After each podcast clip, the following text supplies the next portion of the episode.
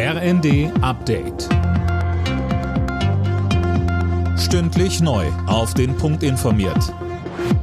Ich bin Eileen Schallhorn. Guten Tag.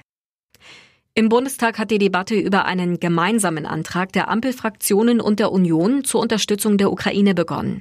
Die Ampel und CDU-CSU wollen grünes Licht für schwere Waffenlieferungen geben. Die Fraktionsvorsitzende der Grünen, Britta Hasselmann, betonte, Deutschland wolle nicht Kriegspartei werden, aber man könne das Land nicht dem Aggressor Putin schutzlos überlassen. Und hier genau steht unsere Verantwortung im Spannungsfeld, immer wieder jeden Tag aufs Neue zu entscheiden, was ist notwendig zu tun, um die Ukraine in ihrem Recht auf Selbstverteidigung zu unterstützen. Auf einer Gesundheitsministerkonferenz geht es heute um gemeinsame Regeln für die Corona-Isolation. Bayern und Sachsen hatten die Isolationsfrist für Infizierte zuletzt von zehn auf fünf Tage verkürzt. Das hatte für Kritik in der Ärzteschaft gesorgt. Mit dem Wegfall der meisten Corona-Regeln müssen auch die gespeicherten Daten rund um Corona weg. Darauf weisen Datenschützer hin.